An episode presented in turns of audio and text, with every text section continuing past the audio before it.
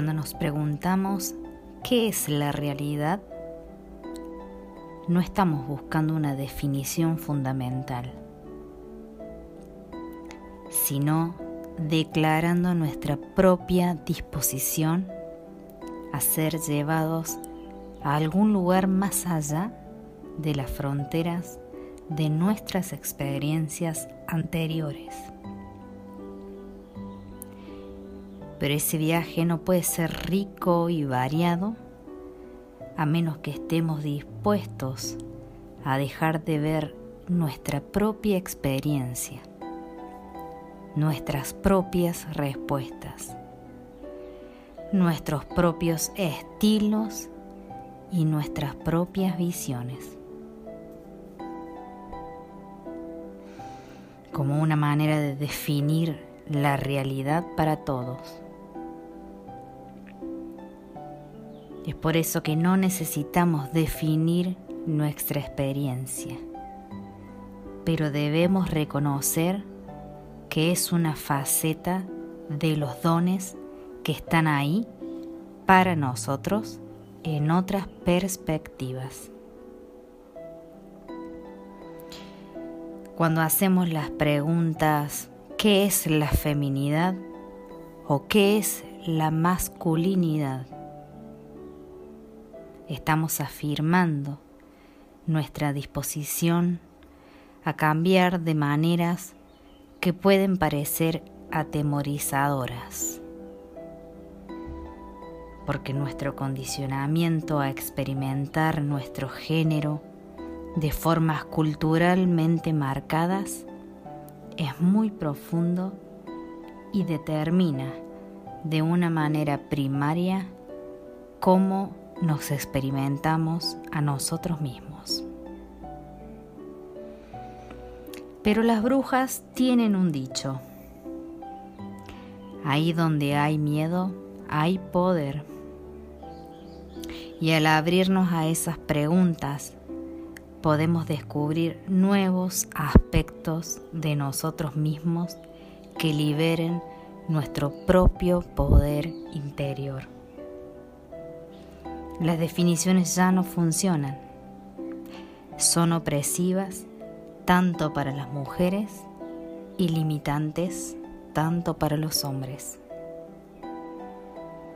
En este aspecto de transformación, la diosa y los antiguos dioses pueden abrirnos puertas hacia nuevas dimensiones de nuestras propias posibilidades pues no son meros símbolos, sino también canales de poder.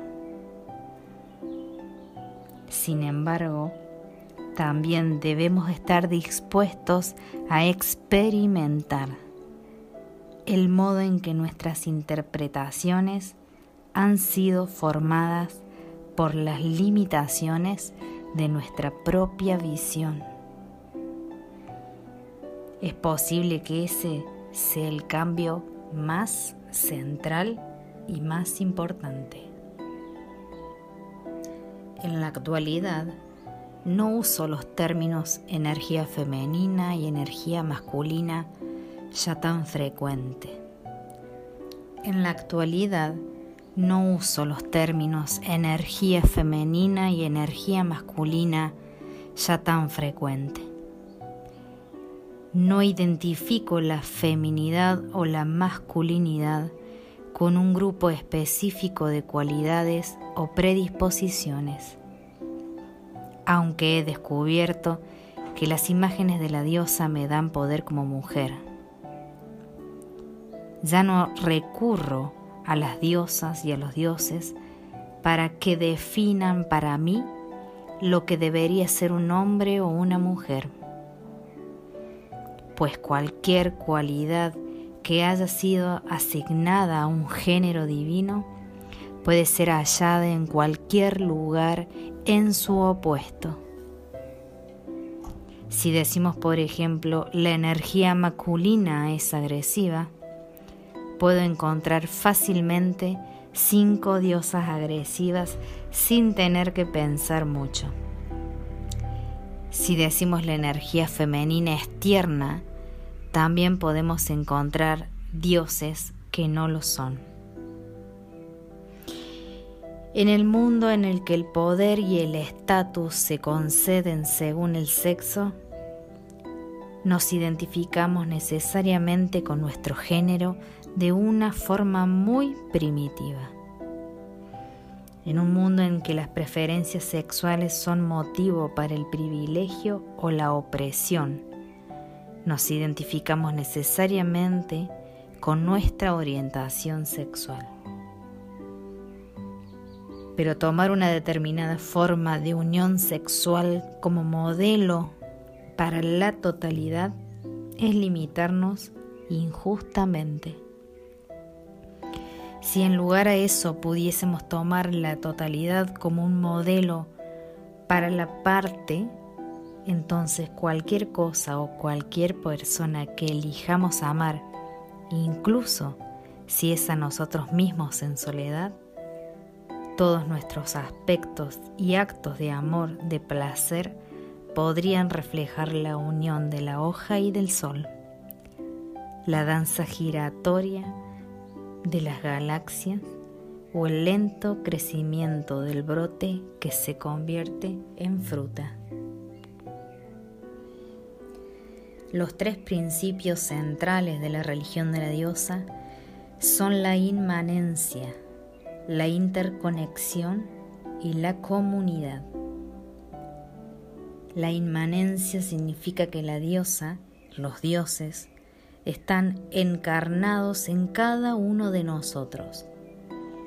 Es una manifestación del ser viviente en la tierra, que la naturaleza, la cultura y la vida en toda su diversidad son sagradas.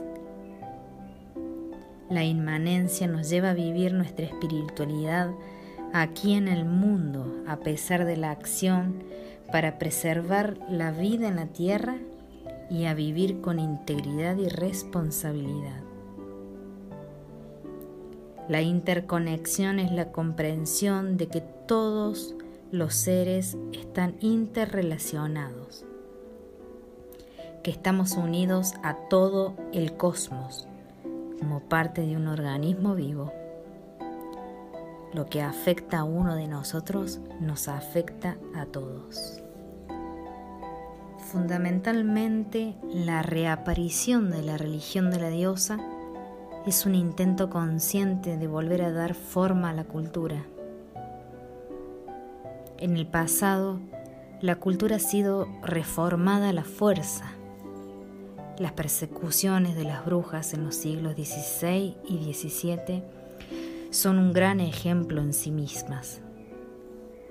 Pueden ser vistas como un lavado de cerebro de las masas, una reprogramación, una conversación mediante el terror a la idea del poder de la mujer y a cualquier poder que no tiene la aprobación de las autoridades se consideraba peligroso, sucio y pecaminoso.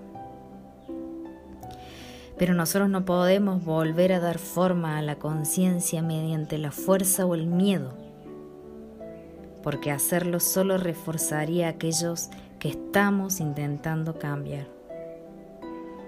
Debemos provocar el cambio mediante la no violencia, la física y la espiritualidad.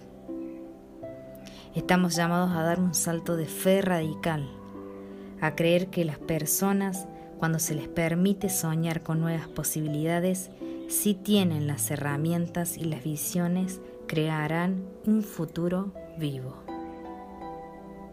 La diosa está continuamente ofreciéndonos desafíos, pero si sabemos cómo está en nuestro interior y en nuestro alrededor, encontramos la fuerza para enfrentarnos a ellos, para transformar el miedo en un poder que surge del interior, para poder crear comunidades en las que podemos crecer, luchar, cambiar, para llorar a nuestras pérdidas y celebrar nuestros avances, para generar los actos de amor y placer que son sus rituales.